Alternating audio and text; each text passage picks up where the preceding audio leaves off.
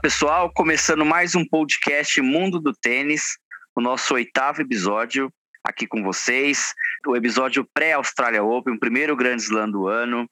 A gente é acostumado a ver o, Australia Open aí em janeiro, né? Vai até o finalzinho de janeiro, início de fevereiro. Devido à pandemia, o Australia Open começa agora em fevereiro. Começa segunda-feira, a gente teve o sorteio da Chaves, a gente vai falar bastante sobre esse primeiro grande slam do ano aí, cheio de polêmicas e cheio de, de jogadores aí propensos a ganhar. É, vamos falar também da TP Cup que está rolando, a final entre Rússia e Itália, falar dessas gerações de tênis aí, principalmente a geração russa, que está cada dia mais enchendo os olhos do, do pessoal que adora tênis. Vamos falar também do, do circuito WTA que voltou após essa parada. Quem será a favorita para ganhar o torneio feminino do Australia Open? Será que a Bart vai conseguir ganhar o torneio em casa? Será que a, a, a Azarenka, a Osaka, ou será que a melhor tenista do final do ano passado, a Sabalenka, consegue, conseguirá ganhar o primeiro Grand Slam dela? Ou então, teremos uma nova campeã, a Ciatec, a, a Kenny também vem para ganhar. O torneio do feminino está muito interessante também. É, lembrando vocês que na, as, nossas, é, as nossas redes sociais, né? A gente tem no Instagram o Mundo do Tênis Podcast e no Twitter o Tênis Podcast. A gente deixou uma pergunta lá no, no Twitter: quem vai ganhar o, o Australia Open? E para vocês responderem, tá bom? É, a gente está aqui com os nossos amigos que vão comentar sobre esse início de ano difícil, que por causa da pandemia tivemos aí problemas com a Covid, é, muitos tenistas treinando, não fazendo a preparação adequada.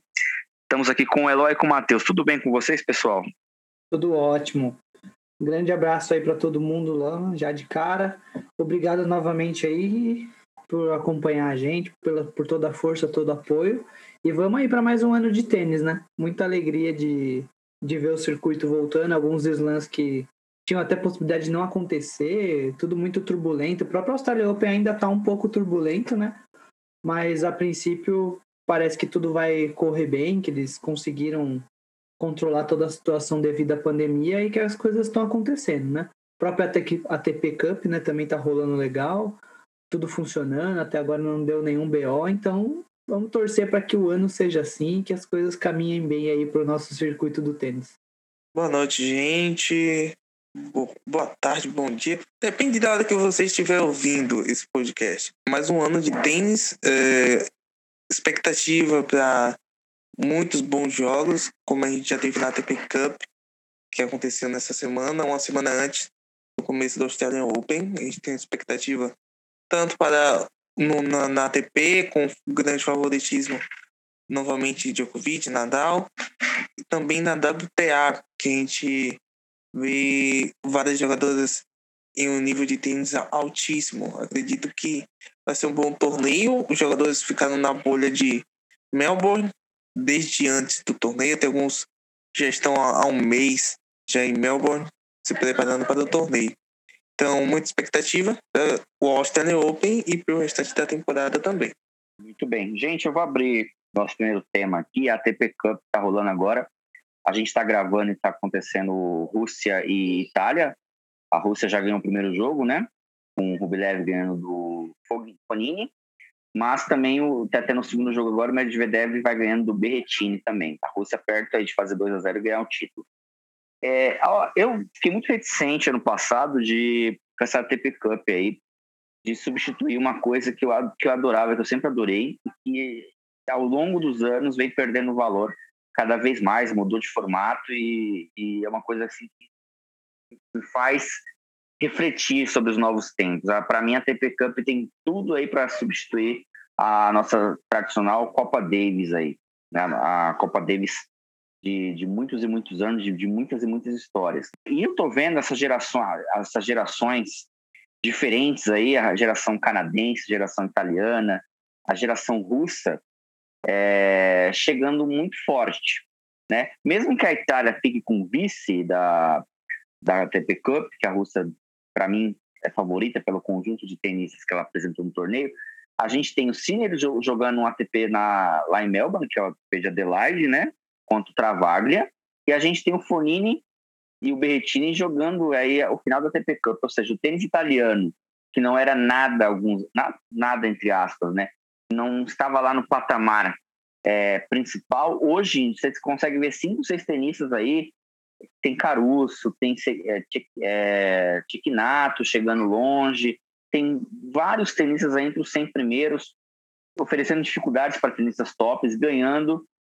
Tem Musetti e Sinner como os expoentes aí de, de dar um grande slam para a Itália, uma coisa que não vem há muito tempo, desde a época do Petrangeli, se eu não me engano está chegando a época da Itália. Tá? É, não se surpreenda se Itália, algum tenista italiano ou algum tenista canadense ganharem algum slam em breve. Eles estão colhendo frutos, essas gerações desses países aí. E Rússia também. Eu falo, a Rússia um pouco menos, porque a Rússia teve, nesse século XXI, grandes tenistas, né? ganhadores de slam e ganhadores de, é, de finals, é, Kafelnikov, é, Davidenko e o Safin. Dois deles foram o número um do mundo, né? Safin e Kafelnikov. A Rússia vem com um trabalho constante. Agora, escolas que não apareciam tanto como a Itália, e principalmente a canadense, que a gente vinha só o Nestor, brilhando aí nessa TP Cup e nesses torneios de início de ano. Então, é, é, é, essa é a minha satisfação, independente do resultado, ver esses tenistas aí jogando muito bem. Com certeza. E realmente, né, é uma, é uma coisa interessante a escola italiana. Porque a gente sempre bota muita fé, mas há alguns anos eles vinham de jogadores que tinham talento, né? Você via que tecnicamente eles eram talentosos, mas que, não sei, né? Parecia que faltava algo a mais, faltava um, um compromisso 100% ali para realmente ser top 10, né? Top 5. Que eles acabavam, né? A, a maioria ali da, da geração não demonstrava nisso, né? Por exemplo, Andrea Sepp, Fábio Fonini. São jogadores que hoje já estão na faixa dos 30 anos. Agora, essa geração mais nova, ela realmente promete, porque o Sinner é muito bom jogador, tá chegando com, com muita força na, na grande maioria né, dos torneios que ele disputa. Sempre chega longe e fazendo boas apresentações, jogando bem, né, tá com uma constância, uma regularidade boas. E o Musetti também, né, um oscilando um pouco mais, tendo um pouco menos ainda de expressão, mas também um, um pouquinho mais novo e mas muito talentoso igualmente. Então, essa é uma, é uma geração que promete. Inclusive, a Itália me surpreendeu assim na, na ATP Cup. Até porque, assim, você olha o time no papel, é um time bom, né? Fonini e Berretini. É um time bom, eles são capazes de ganhar de qualquer jogador atualmente. Mas eu não esperava que eles fossem eliminar a Espanha. Tudo bem, né? O Nadal não jogou. Quem, mas mesmo assim, a Espanha sem o Nadal ainda é o, um dos melhores times, né? Os, os jogadores de simples eram Bautista Guti e Carreno Busta, que está numa fase ótima. Então, a Itália me surpreendeu bastante chegando aí nessa final. E a Rússia simplesmente confirmou tudo que a gente já estava vendo, né? Porque ano passado a gente falou muito de como os russos iriam surpreender e assim, estavam jogando muito na época do ATP Finals, no final do ano. E eles só mantiveram, né? O Medvedev, Robozão jogando demais. E o Rublev também. Até em dias que ele não tá tão bem assim, ele vai lá e dá um jeito de ganhar. E jogando muito, jogando muito, muito, muito. Os russos realmente eles estão no auge hoje em dia. E o, o Rublev, que venceu todos os jogos na ATP Cup dele, que demonstra que ele está num crescimento acentuado desde o final da temporada passada e vindo para esse ano. É um cara que a gente tem que observar bastante nessa temporada. O Medvedev tá, tá voando, tá em altíssimo nível. Ontem, ele jogando contra o Alexander Zverev, ele aproveitou a oportunidade que ele teve, ele uma reviravolta gigantesca. Uh, ele conseguiu vencer o Zverev, assim como conseguiu vencer os outros. É um cara que vai ameaçar bastante no Australian Open, a gente vai falar um pouco mais daqui a pouco. E o Zverev é cotadíssimo para vencer o título, porque ele está jogando em altíssimo nível, desde o ATP Finals, o Masters de Paris, o cara que está indo muito bem. Sobre a geração italiana, é assim, são vários jogadores uh, no top 100, e caras que estão em crescimento acentuado. E eu, vejo que, por exemplo, o Fábio Fonini, que é um jogador que não estava em tão bom momento, até ele está crescendo junto com esses jovens. Então, é importante até para chamar o Fonini junto, um cara que é bastante experiente que está fazendo boas partidas na TP Cup. Mas além dele tem o Berretini, que é um cara que já está é, bem no topo ali já há um tempinho já. Tem o Yannick Sinner, uh, o Salvatore Caruso, o, o Travaglia, que venceu o Thiago Monteiro e está na final de um dos ATPs em Melbourne. E o Lorenzo no 7, como o Rafael falou. Então são vários jogadores que estão aparecendo assim e se destacando. E a gente vê que nos próximos anos vão surgir ainda mais. E a Itália está trabalhando muito bem com sua base, sempre trabalhou bem e agora está tá mostrando esses frutos, diferente do que foi aquela geração mais antiga com, com CEP, com Arnabold e, e Fonini, que não, não foi muito para frente, não. Agora a gente vê um lapso de esperança para o time italiano. E um dos destaques foi que a Sérvia não passou do, do da primeira fase, né? A Sérvia que foi derrotada para a Alemanha na, nas duplas e acabou não passando de fase, mesmo com o Novak Djokovic, que é o número um do mundo, a Sérvia não conseguiu passar. Em si, o torneio foi bastante interessante, teve boas partidas, principalmente envolvendo Zverev, que fez, pegou uh, só pedreira durante o torneio todo, Medvedev, Djokovic e tal. E, mas no geral foram muito boas partidas. E outra coisa, né? O, só fazendo um adendo para complementar algumas coisas da ATP Cup. Na minha opinião, uma, uma não uma decepção, mas assim, um cara que eu achei que entraria já nesse ano muito forte, porque geralmente ele se prepara muito bem na, na pré-temporada e já entra sempre jogando um tênis muito intenso no começo do ano, Achei o Tien um pouco abaixo. Pode ser, né, que seja um acúmulo de coisas ali do ano passado ainda. Tá guardando ali pro, pro Australia Open realmente esse, esse gás todo inicial. Mas eu não, né, o, o, os poucos jogos que eu vi dele na TP Cup eu achei que não foram muito bons. Nível de tênis dele mesmo, pessoal. E o Tsitsipas no outro lado. Não, um jogador que eu não nego para ninguém que eu gosto e torço mesmo por, por ele, pelo sucesso dele. Mas ano passado eu esperava bem mais dele nos momentos importantes. Ainda conseguiu beliscar uma, alguma coisa em Roland Garros ali. Ele foi, foi, fez uma boa segunda semana do torneio. Mas ficou devendo um pouco, né? Em, nos torneios grandes no geral. E nessa ATP Cup, pelo contrário, né? Ele ganhou a maioria dos jogos dele, se não todos, de simples. E ganhou de jogadores assim, do mesmo nível dele. Ganhou do Bautista Guti no confronto da, contra a Espanha. Ele jogou muito bem esse jogo, inclusive, e o anterior também. Então, quem sabe aí um, um norte, né, uma luz de que o Tsitsipas vem para esse ano aí um pouquinho mais, mais preparado, né, jogando um pouquinho melhor. Vamos ver. Muito bem, gente. A gente teve essa semana aí dois torneios. É, por conta da pandemia, desde o ano passado está acontecendo, acontecendo isso.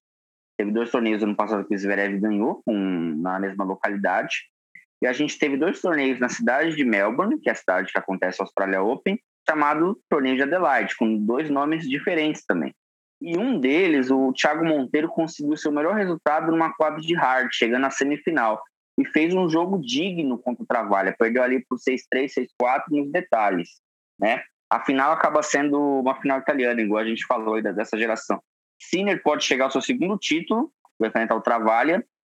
E do outro lado, a gente tem uma outra final igualmente interessante entre a que pode chegar ao seu primeiro título, e particularmente, né, o Eloy falou aí do Tsitsipas, eu visto a camisa do canadense. Eu acompanho o canadense desde 2016, 2017, quando quase ninguém falava nele. E aí eu acompanho o Aliassime há muitos anos e, e torço muito. Às vezes eu fico bravo com o Aliassime, porque perde cada joguinho assim que ele podia ganhar. Mas eu acho que ele ganhando esse primeiro título aí vai enfrentar o, o, o Ivans, que é um tenista perigoso, é um tenista que você não pode dar, dar jogo para ele. Nessa final aí pode ser o primeiro título do Aliassime. Então é bom para ganhar esses torneios pré-Grand Slam para chegar firme lá. Mas a gente lembra que o nível é outro. Muitos tenistas preferiram não jogar esses torneios, muitos tiveram problemas na sua participação, como o Vavrinka, por exemplo, e muitos tenistas foram jogar também a ATP Cup, como a gente falou anteriormente. Então, a minha torcida é para os dois poentes dessa nova geração aí, o Sinner e o Aliassime. tomara mesmo, né, que o Sinner já, já venceu né, alguns ATP e, e vem de uma crescente, né? Ele vem realmente jogando muito bem e contra grandes jogadores. Ele, no, em Roland Garros, ele foi o jogador, digamos assim, que mais ofereceu resistência ao Nadal, por exemplo. E ele realmente está jogando bem já há muito tempo. E o Aliassime é aquilo que a gente conversou já algumas vezes, né? Assim, quando falamos sobre a Next, Next Gen, de que se ele ganhar, quem sabe abre uma porteira, né? Para ele poder ganhar mais vezes e pegar uma confiança e dar uma grande sequência. Lembrando que, né, o parabéns novamente aí pro Thiago Monteiro pela campanha. Todos os méritos, está evoluindo demais. Ano passado já estava evoluindo muito. Nota-se que esse ano ele vem forte de novo e segue, né, muito focado, muito determinado. Parabéns novamente para ele. Vamos seguir aí na, na torcida pelo Brasil mas também ressaltar que estão tendo alguns problemas assim, né? Então, por exemplo, o Vavrinka se retirou do jogo, vira uma preocupaçãozinha aí pro Australian Open. Nadal foi para TP Cup, vai cancelou todos os jogos dele. Então, assim, ficam algumas preocupações em relação a isso. O Nick Kyrgios, né, que jogou com várias faixas na perna, no, no ombro, nas costas. Então, jogadores estão voltando. Vê que tem um esforço, né, deles de, de estar competindo, mas que alguns deles talvez não estejam 100%. Então colocam umas pulgas atrás da orelha aí, né, pro Australia Open principalmente. E o detalhe é o seguinte, tem muito jogador que ficou na quarentena durante bastante tempo por conta daquele voo infectado que veio lá dos Estados Unidos com o treinador da Andresco e teve muito jogador que ficou esses 15 dias fechados no seu quarto sem poder sair e por isso tem muita gente que está tecnicamente inferior a outros jogadores. Então a gente não, não pode esperar muito desses que cumpriram a quarentena tão rígida quanto, quanto foram. É, destacar o, o Cine, e eu vou fazer uma previsão aqui bem bem forte, bem polêmica. Eu acho que o Yannick Sinner vai terminar o ano no top 15.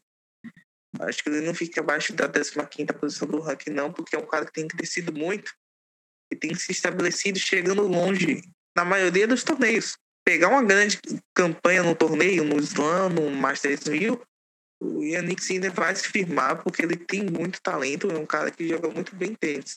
Do outro lado, ali assim, contra o Evans, assim, o Evans é mais acostumado com jogos grandes, mas o Aliassim é muito mais jogador que ele.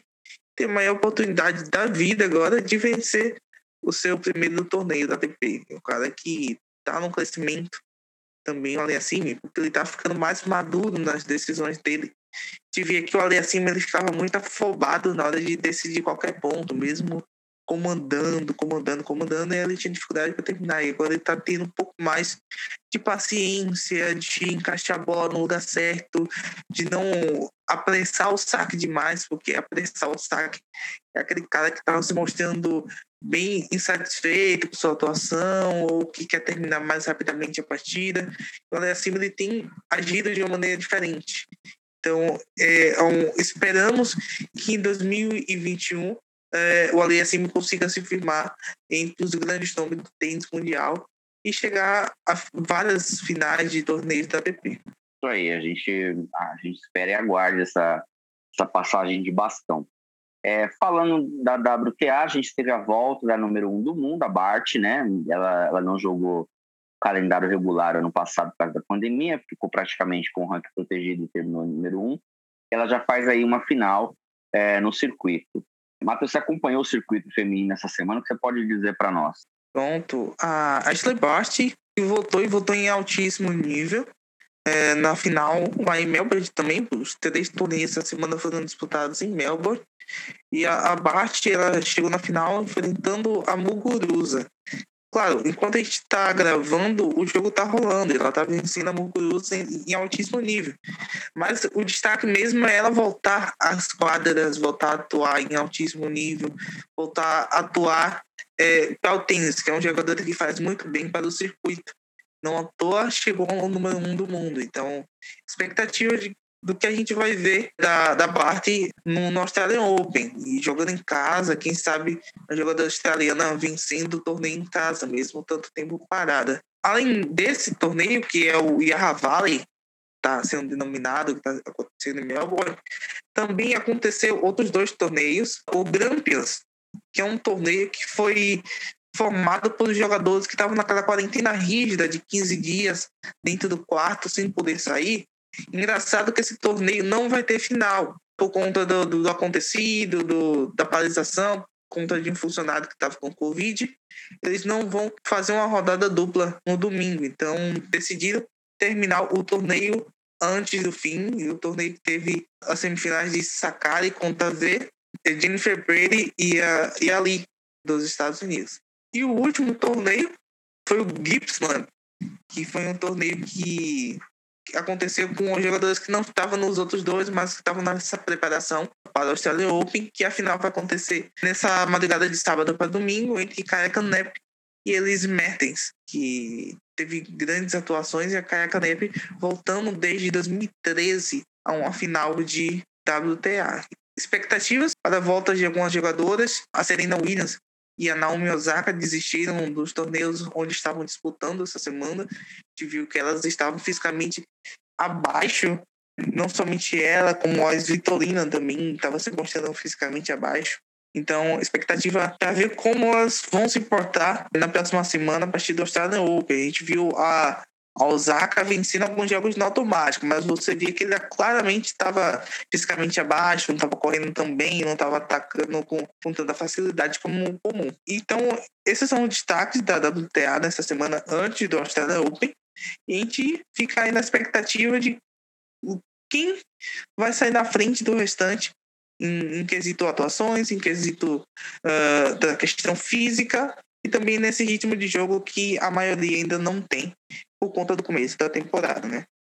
Eloy, deixa eu te fazer uma pergunta. Você, você já viu bastante a Serena. Você acha que ela volta a ganhar algum Grand Slam ainda? Eu acho que sim. Eu acho que ela tem total condições de ganhar.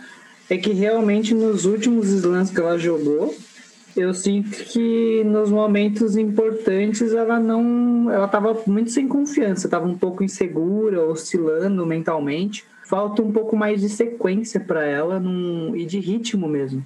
Sinto que ela acabou pulando uns torneios, alguns torneios, né? A própria situação da pandemia. Ela é uma tenista que ela tem que estar tá com muito ritmo, né? Ela tem que estar tá com muito tempo de bola, tem que estar tá com tudo muito em dia, porque ela joga em um formato e ela atropela todo mundo se o formato dela dá certo. Agora, se o formato dela não dá certo, ela não tem muitos outros formatos ou recursos para jogar, entende? Então ela precisa estar tá com tudo funcionando legal dentro dos mol, né? Dentro do, da estratégia que ela gosta de jogar, pesando, pegando super pesado na bola, principalmente né, dominando os pontos de direita e sacando muito firme e errando pouco. Que o ponto principalmente é esse errar um pouco menos, assim, que ela estava errando demais. Mas ela tem total condições.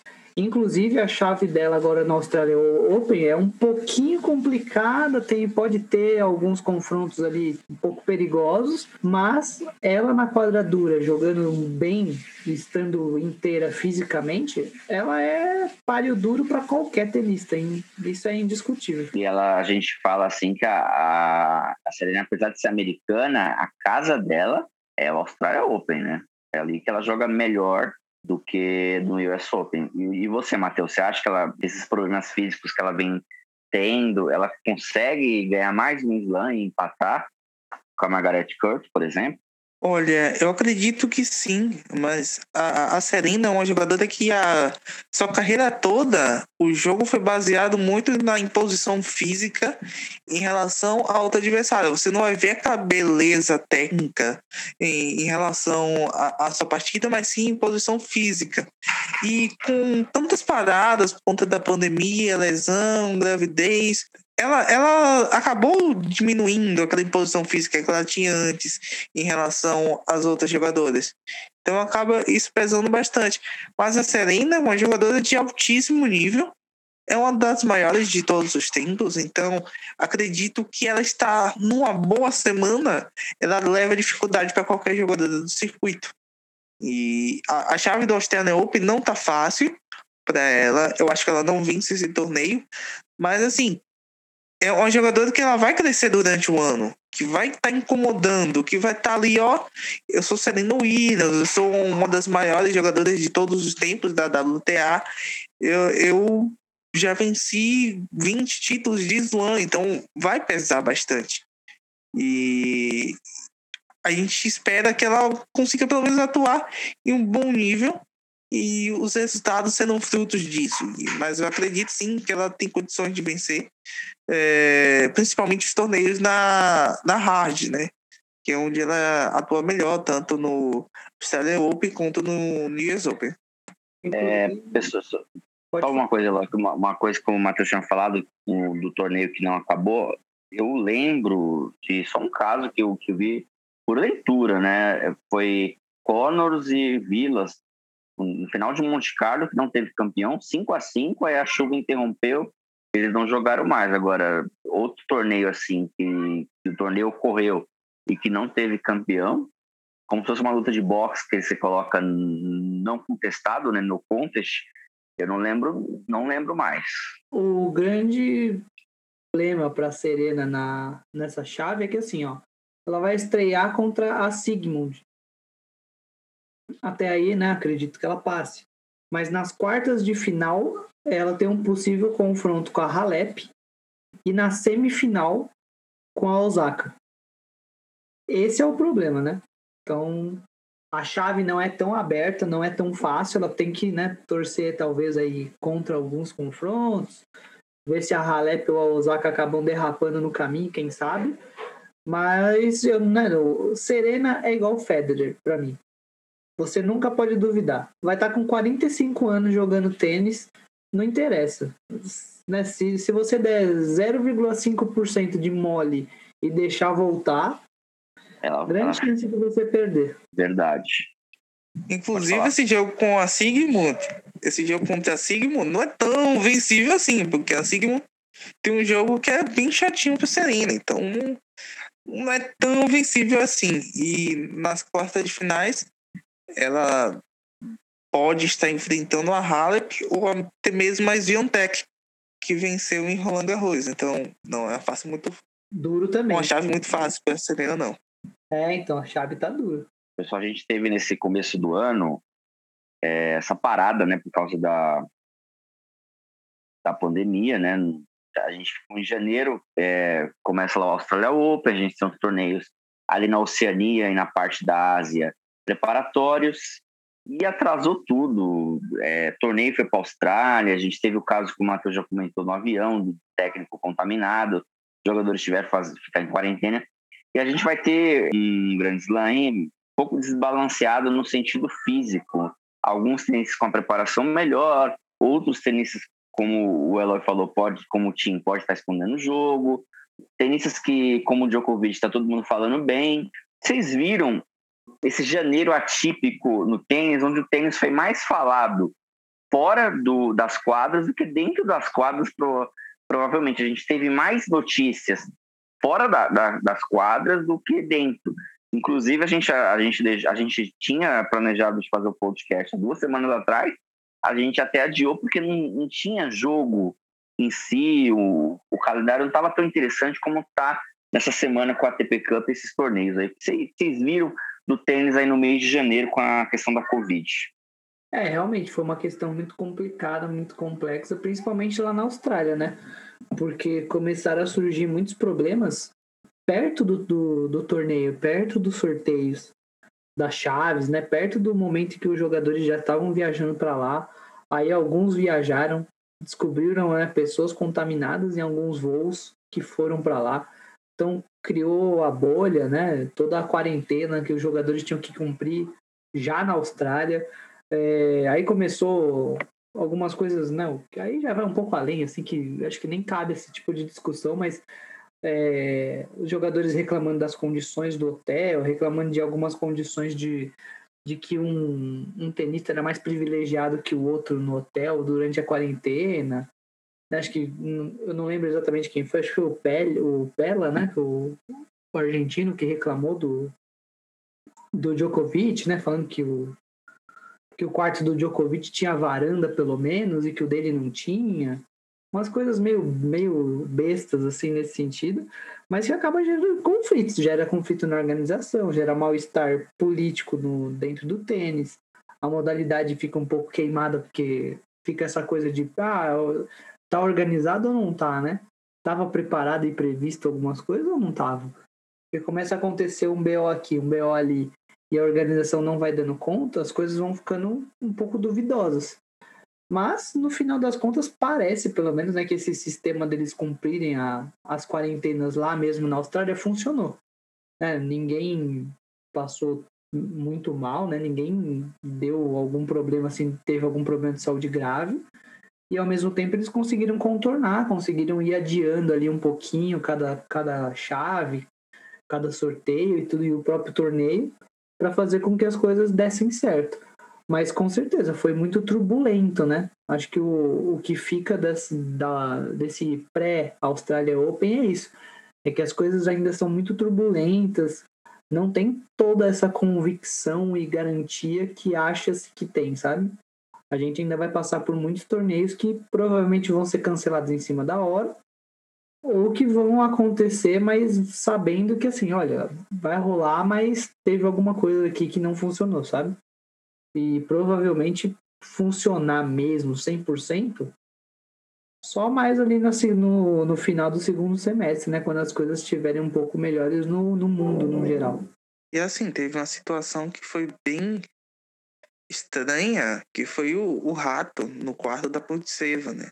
Que foi uma coisa que mostrou que os hotéis eles não estavam tão preparados assim para receber essa quantidade de tenistas, se elas passou por manutenção, detetização antes, e isso aconteceu, que foi bem pesado. Mas no geral, toda regra, toda regra que o Australian Open impôs para poder realizar o torneio foi válida, entendeu? Por conta, assim, o Silvão Bruno, que é o técnico, o técnico da Andresco, entrou dentro de um avião com vários jogadores e ele estava contaminado. Agora imagine se liberam o, o técnico dela para passear na, na, Austrália nesse período sem um teste de Covid, aí contamina um ali, contamina outro aqui, daqui a pouco tá todo mundo contaminado, várias pessoas doentes, contaminando funcionários dos hotéis. Então, toda essa rigidez foi necessária para que o torneio acontecesse até porque a Austrália é top 5 no mundo em como foi gerida a pandemia. Então você já vê pessoas nas quadras lá em Melbourne sem máscara, porque não precisa usar máscara, porque a pandemia lá está controlada. E assim eles fizeram. E uma coisa muito importante que o, o Federer disse antes de desistir do Australia Open que ele não iria para o Australia Open por conta dessa rigidez do controle da pandemia, né? Ele não ia poder levar a família dele, ia ficar 15 dias no quarto. Então isso seria muito complicado para ele de como administrar isso. E o Federer não é mais um menino, é um cara que já tem seus filhos, sua esposa, já está no final de carreira. Então, foi uma das, das coisas que fizeram ele decidir a ficar fora do, do Australia Open. Então, quem foi para lá já sabia que isso ia acontecer. E o Australian Open deu essas condições, e essas condições foram necessárias para que acontecesse tudo em segurança e, e, e todo mundo longe da Covid-19. Gente, vamos falar do tema principal do nosso podcast. É o primeiro slam, né, que a gente vai comentar. A gente começou o podcast depois do, do de Roland Garros, que acabou sendo o último slam do ano passado. Então, esse slam do Australia Open acaba sendo o primeiro grande slam que a gente vai é, comentar aí. No final, cada um de nós três vai dar o palpite para chave masculina e chave, chave feminina. A gente quem a gente acha que vai ser o campeão. O Australia Open ele é um torneio para nós brasileiros muito sofrível de acompanhar, né? Porque ele está no nosso contrafluxo, né? Enquanto a gente dorme aqui no, no Brasil, lá na Austrália eles estão jogando. E quando a gente está acordando de manhã, lá na Austrália está de noite. Então é, é um grande lance assim, que, é, que eu falo, quem é fã de tênis, assim, que não tem, que não tá trabalhando, lógico que é, fica mais difícil, é se privar do sono, acompanha. A gente vai, às vezes, ali até uma hora da manhã acompanhando os jogos, acorda cedo muitas vezes para acompanhar esse slam. E é um slam que, que, que, que mais tem trabalhado a questão do marketing, a questão do, dos jogos, dos pós-jogos ali. Fora que a estrutura do, do, do Australia Open é belíssima, né? até os anos 90, muita gente deixava de ir para a Austrália porque era longe, porque era começo de temporada, não valorizava o seu Grand Slam. É, como, como os outros três. E era o Grand Slam também menos tradicional. Então você vê na história do torneio muitos campeões assim que não têm é, o currículo de, de grandes tenistas. O Mark Edmond foi o último australiano a ganhar o torneio nos anos 70, 76. Né? A gente teve Tomás Johansson em 2002 ganhando do Safin. A gente teve aí é, recentemente Djokovic Federer dominando o torneio, Murray e Nadal com bastante vice-campeonato. É um grande slam que o Big, Big Four sempre chega, né? Sempre chega ali nas semifinais e finais. E a gente pode ter surpresas esse ano. Podemos ter aí campeões inéditos, tanto nas chaves masculinas e chaves femininas. É, a gente teve o sorteio das chaves aí. Eu achei, particularmente, um equilíbrio na chave. Eu achei que, assim, se não acontecesse esse equilíbrio, ficaria mais tranquilo, vamos dizer assim, para o Djokovic ganhar. Dos tenistas que estão aí, a preparação do Djokovic, para mim, acompanhando, vendo o jogo do Djokovic com o Zverev, e, e por falar que o Djokovic está no quintal de casa, foi a melhor. A gente tem o Nadal aí com problemas na região lombar, foi inscrito para a TP Cup, e eu achei a atitude correta se preservar, não jogar, porque Slam é Copa do Mundo, né? Ele não, geralmente não joga na, na semana anterior ao Slam, e você tem que preservar o seu corpo, porque Slam são partidas de cinco sets, altas temperaturas, não dá para brincar com, com algo que você pode, pode tratar pela idade, pelo histórico, tudo, eu acho que isso diminui um pouco do favoritismo do Nadal. Mas a chave, em contrapartida, acabou sendo legal com ele. Pegou um caminho suave ali. Poucos tenistas que estão do lado dele, que são grandes, ele, ele domina bem. Como Tsitsipas, o Medvedev, que também está voando na TP Cup, ele pega na semifinal, aí é um outro jogo, ele tem muita experiência nesse tipo de jogo, de cinco sets, de semifinal, então ele pegou uma chave boa o Djokovic, o Tim e o Zverev, que seriam tenistas que complicariam muito para o Nadal, principalmente o Tim e o Zverev, caindo do outro lado. Então isso pode ajudar o Nadal, pegando uma semana ali, a primeira semana boa, a crescer no torneio, né? E a gente tem, tem aí é, essas feras, podendo ter também o Rublev e o Sinner avançando, ganhando é, confiança com essa boa semana que eles estão fazendo tá? Para mim, é essa expectativa do masculino. No feminino, o feminino é uma loteria. A gente tem a Bart jogando bem, a gente tem o Zaka que pode chegar, a gente tem a Halep também que pode chegar, a, a Serena que, que, se torna uma incógnita, a Ciatec que a gente quer ver agora como é que vai ser esse slam dela, ela vai é, mostrar o tênis vistoso que ela mostrou no Roland Garros. E a gente pode ter surpresas como uma Sabalenka, por exemplo, como uma Muguruza, que ninguém estava dando nada, por exemplo, né? A ganhar na Austrália. A, Austra... a, o circuito feminino, os slams do circuito feminino mostram para a gente isso. As surpresas podem acontecer. E não, é, não será surpresa para mim se a gente tiver uma nova campeã de Grand Slam no tênis feminino. Não será surpresa pelo o nível que elas estão jogando, a, a diferença tá entre uma que já ganhou slam e uma que não ganhou slam é, é pouca, não significa muita coisa. E a Bart, que é uma tenista local australiana, querendo ganhar em casa. Então, a, a, o, o, torneio, o, torneio, feminino chama muita minha atenção esse, nesse ano, até um pouco mais do torneio masculino. Até porque não vai ter o não vai ter Federer e Del Potro, que são tenistas que eu gosto bastante. Eu queria saber de vocês o que vocês esperam que vocês esperam desse, desse Australia Open é, diferenciado sem, é, na pandemia, sem o grande público que acompanha o estádio? É uma pena, né? O, é, a situação no, num todo, né, no global. Mas já que vai ter o torneio que organizaram firmemente aí, seguindo todas as normas e tudo mais, vamos que vamos. Vamos torcer para que seja para que seja bom, né? Que dê tudo bem, que não aconteça nada grave com ninguém e que seja um ótimo torneio em termos de tênis, né? Estamos aqui para falar disso. Em termos de tênis, lógico, uma pena que o Federer não vai, Murray também não vai poder estar, né? Deu potro. Tomara que o Vavrinka se recupere aí a tempo e possa estar, Nadal também, né? Não, sem dores, nada. Realmente a chave do Nadal é uma chave boa para ele, mas né, tem esses possíveis confrontos, confrontos, por exemplo, de Tsitsipas e Medvedev, eu acho complexos, né? Não acho tão fáceis por ser na hard e justamente por ele estar tá vindo sem ritmo nenhum, né? Basicamente. E o Tsitsipas e Medvedev, pelo contrário, vindo jogando muito bem já na ATP Cup e demonstrando um nível de tênis alto. O, a chave do Djokovic também, né? Não, não vejo tanta dificuldade assim. E é o quintal da casa dele, né? Acho que é o slam onde ele vai melhor, onde ele realmente tem ótimo desempenho.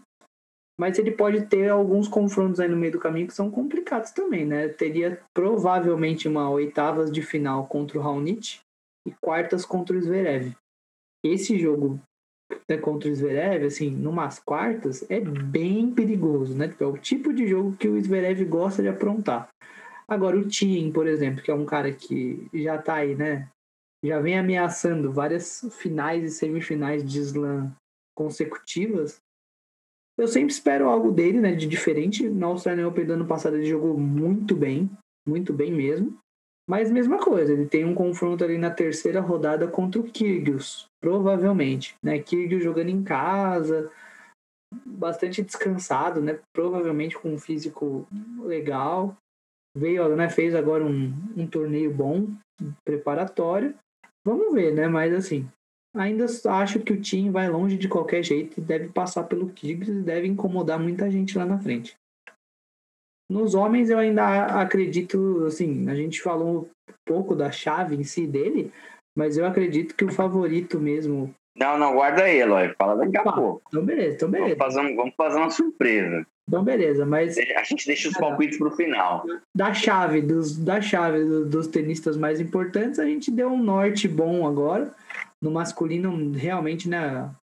Acho que tem muita, muita expectativa em cima, principalmente dos tenistas que já não são tão novos, mas que ainda são considerados novos, né? Então, Medvedev, Zverev, próprio Tim, Rublev, como Tsitsipas, né? Kyrgios, como que esses caras vão vir para um torneio agora já 2021, né? Qual, qual que vai ser a, a perspectiva e a expectativa que a gente vai ter em relação a esses caras em 2021 a partir de um Australian Open, lógico, totalmente diferente em termos de contexto, mas vamos ver se em termos de tênis eles apresentam algo para a gente esse ano um pouco diferente, talvez, do ano anterior. E só deixando claro aqui para vocês, né, ó, talvez se, o, se vocês também quiserem comentar um pouquinho a respeito, é, o próprio site da TP separou aqui as primeiras rodadas mais complicadas, né, e, e dos grandes jogadores aí na Australia Open. A primeira, as primeiras rodadas de Djokovic, Nadal e Thiem parecem tranquilas, mas, por exemplo, Medvedev pega o Pospisil. Parece fácil, mas não é. É o tipo de jogo que pode dar ruim. Berretini pega o Anderson. Jogo duro. Anderson já finalista de slam. Nada fácil. Chapovalov versus Sinner na primeira rodada. Primeira rodada, Chapovalov e Sinner. Vai ser um jogaço. Algum grande aí já cai. Carreno Busta contra Nishikori. Também, jogo grande. Jogo de jogador que quem ganhar aí pode pegar uma confiança e acabar eliminando alguém maior ainda logo depois. Então é, é complicado. E Dimitrov e Tilit. Que também, assim, né? Tudo bem, o Tilit vem de uma fase ruim, mas é o Tilit, campeão de slam, finalista de outros. E é o Dimitrov também, bom jogador, pode complicar aí um pouco mais para frente. E um deles já cai logo na primeira rodada. Então, temos alguns confrontos aí que podem direcionar o andar da carruagem para a chave dos outros grandes depois. E isso pode mudar muita coisa. Então, vamos com calma, lógico, analisando aí, mas a princípio ainda acho muito difícil que o, alguém do top 10 ali não ganhe o torneio. Vocês falaram sobre a chave do Nadal ele começa com duas primeiras rodadas que são bem acessíveis. Mas depois na terceira, ele enfrenta o Fábio Fonini ou o Deminor. E assim, o Fonini é uma espécie de criptonita do, do Rafael Nadal. Joga muito bem contra o Nadal e tem totais condições de vencer novamente o espanhol. Então, um cara que, tipo assim, dá muito para menosprezar o Fábio Fonini em nenhuma situação, principalmente vindo de uma boa semana na TP Cup, que ele jogou, né? Então, não dá muito para duvidar do, do Fábio Fonini. Agora, sim, a chave do Djokovic, ela foi bem amiga para ele, né? O Djokovic enfrenta praticamente ninguém nas três primeiras rodadas no máximo o Taylor Fritz ali, mas o, Fritz não é um cara que a gente olha e pensa assim muito. Olha, ele vai vencer o número um do mundo no Australian Open. É um cara que a gente vê muito e imagina que vai fazer isso.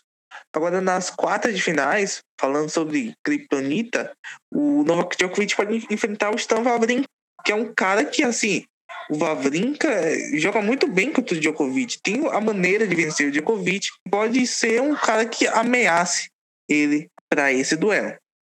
Já na, na chave dos outros, o, o pode pode sim estragar a campanha do Medvedev. Tinha, não estou muito confiante no time porque ele não atuou muito bem na TP Cup. Mas é um cara que pode, pode sim chegar longe. Eu ficaria de olho uh, no vencedor de Chapovalov Sinner, que eu acho que pode complicar e pode chegar nas rodadas finais do Australian Open, sim. Já no feminino, eu diria que tem umas 12 jogadoras que podem ser facilmente vencedoras do, do Slam. 12 jogadoras, eu vejo. Que com muita facilidade poderiam ser, ser campeões, campeãs e ninguém diria, nossa, é estranho acontecer, porque não é. Eu vou só, só citar algumas aqui. A Bart, a Pliskova, Alzak, Andrescu, Sabalenka, Azarenka, também tem a Serena Williams, tem a Sofia Kenny e disso citei oito jogadoras. Imagine, tem mais outras quatro ainda. Tem a Brady que pode surpreender. Então, é um torneio que vai ser bastante equilibrado. A gente deve ver várias zebras, principalmente porque as meninas uh, não estão bem fisicamente. Destaque uma jogadora que eu não citei anteriormente, mas que tá fazendo, fez final com a Ashley Bart, que é a Garbine Muguruza, que já foi número um do mundo. É um cara que, uma menina que assim, que pode chegar longe no, no torneio. E em si eu vejo muito equilíbrio na, na WTA. Eu acho que, inclusive, vai ser novamente o torneio melhor do que o torneio da ATP. Porque o torneio da ATP geralmente são muito previsíveis dentro do top 10, mas a WTA sempre parece uma menina ou outra que surpreende, que chega longe. Foi o caso da Sviontech no Roland Garros. É claro que a gente já sabia do potencial dela, a gente não esperava que ela chegasse assim e fosse campeã. Então, toda hora aparece uma menina nova que, que pode surpreender. E, assim, vai ser um torneio muito bom e com a volta de grandes jogadoras. Quem me conhece sabe que eu sou torcedor da Andresco. Andresco, ela tá desde novembro de 2019 sem atuar no tênis. Né? Ela venceu o US Open naquele ano, Indian Wells, o torneio no Canadá. E assim, a gente não sabe bem como ela vai voltar para o circuito, se ela vai voltar voando, se ela não, não vai voltar bem. É uma jogadora que sofreu com várias lesões, mas uma das coisas que a gente pode destacar dela é a, a, a falta de, de compromisso com a saúde dela mesma. Ela postou várias fotos durante esse período da pandemia na rua, passeando, sem máscara, sem proteção, em meio à aglomeração e assim, tem muita desconfiança sobre como ela está tratando o seu tênis, se ela está tratando como prioridade ou não, é uma das coisas que a gente deve observar para esse torneio feminino no em Open também. É, e a, não sei o que, que você acha, Matheus, mas a, a Bart, ela tá com uma chave bem boa, você não acha? Ela, provavelmente ela pegaria só a Kenin numa semifinal. Inclusive, né, você acha que a, a Kenin tem chance de defender o título também? Ou a chave da Bart tá muito boa? Assim, a, a Bart ela tem uma chave muito boa. Mas aquele negócio da WTA, é, não basta ter uma chave somente boa tem que jogar bem todas as partidas. E a Bart, ela tá um tempão sem jogar em, em alto nível durante um bom tempo. Então isso pode acabar pesando um, um pouquinho para ela nas rodadas finais. E a Kane tem total condição de chegar assim ao título. É uma jogadora que joga muito bem tênis. Uma jogadora que, olha, se a gente olhar para a atuação da Bart com a Kane, a Kenya ela tem uma bola que é muito profunda e ela gosta de atacar muito as laterais, as paralelas. E isso é uma coisa que a Bart não gosta muito de, de, receber da, da, das adversárias. Você vê que as jogadoras que jogam mais cruzadas, a Bart consegue prevalecer porque ela tem um, um, movimento de troca de, de, de direção muito veloz. Mas quando a menina joga muito nas paralelas, como é o caso da Sofia Kenny, o caso das maioria das norte-americanas, a Bate tem um pouquinho mais de dificuldade para jogar com, com essas meninas. Então, seria um, um desafio bem bom para a Bate é, enfrentar a Sofia Kenny. Eu acho que, que pode sobrar para uma das duas sim no torneio. Embora eu espero que outros jogadores cheguem longe, o caso da, da Naomi Osaka. Eu espero e devo é, torcer para Osaka vencer. Eu queria ver Bart Osaka, assim.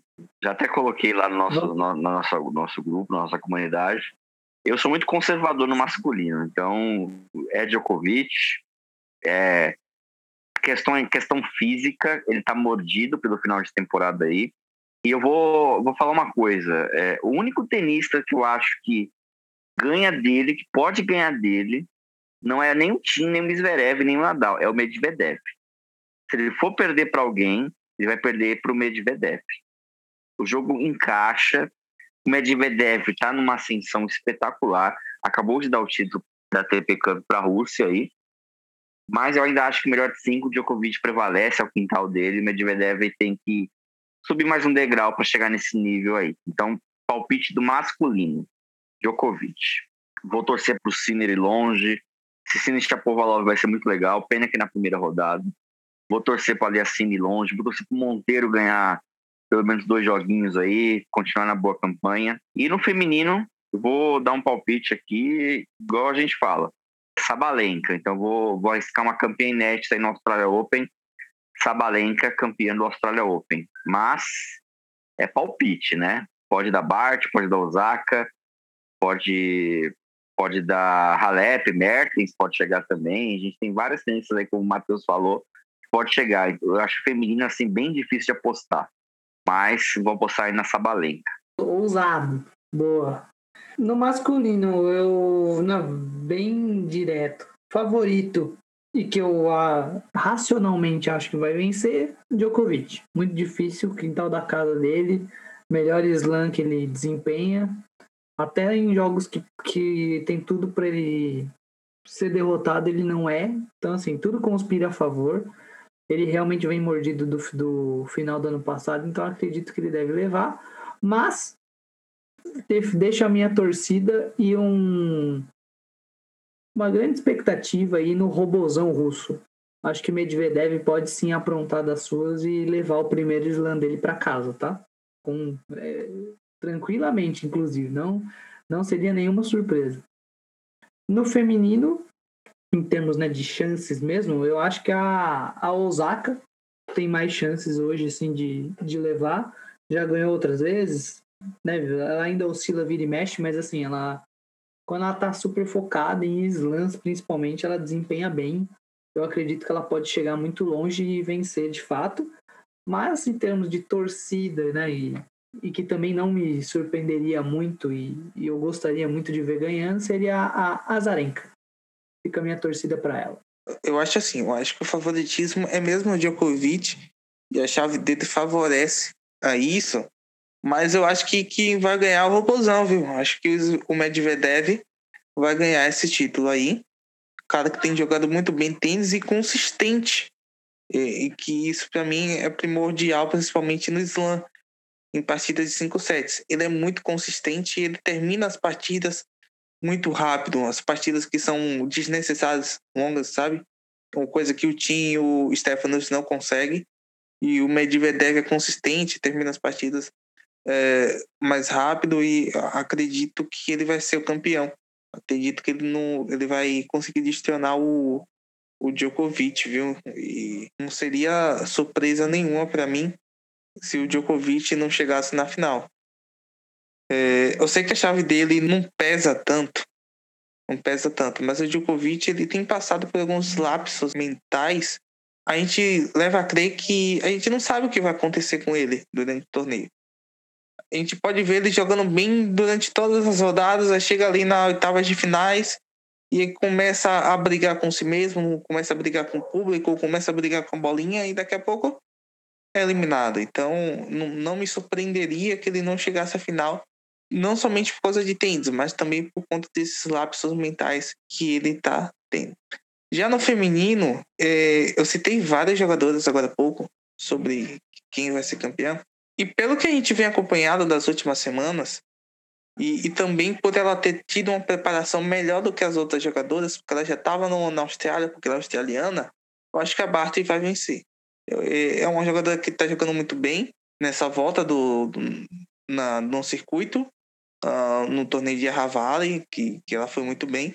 Ela joga em casa, joga com torcida, joga com as condições do lado dela, com uma preparação melhor, com um físico melhor. Então, eu acho assim, acho que a Bart vai chegar longe. Embora minha torcida fique para Bibi, eu não teria risco ela repetir boas atuações no torneio, mas que eu, que eu acho que ela não vai ir muito longe nesse torneio, até porque ela ficou muito tempo parada por lesão e sem treinar muito. A Naomi Osaka, que demonstrou estar um pouquinho abaixo fisicamente na última semana, mas que, que vai minha torcida aí. E eu não duvidaria muito que a Simona Halep chegue longe também, mas que a gente não tem citado muito a Halep muito por conta do crescimento das outras jogadoras e não porque ela tenha atuado mal. Vocês querem falar sobre as duplas também? Porque a gente agora tem bastante novidades nas duplas. Deixa eu só passar aqui rapidinho, Matheus, você falar das duplas. Na, nas nossas redes sociais, a gente teve alguns palpites lá na pergunta que eu coloquei, né? O Diógenes colocou Djokovic, a Adriana Oliveira colocou. Ele colocou a Kerber também no feminino, acho muito difícil. A Adriana Oliveira colocou o Nadal, que tá torcendo pro Nadal ganhar do, do Djokovic, né? Colocar água no chope do Djokovic. E a gente teve no, na, na, nossa comunidade, lá no nosso grupo interno, a maioria dos palpites no Djokovic também. A gente, deixa eu pegar aqui para mostrar para vocês que a, a, a, o feminino que teve grande, grande diferença assim, de ó. No, no bolão que a gente fez. O Henrique apostou na Bart, o Lucas na Halep, o Renato na Halep, eu apostei na Sabalenka, o Thiago na Serena, o Roger Wenda na Andresco, mas eu acho difícil, o Vinícius Santos na Osaka e o Leonardo na Kerber.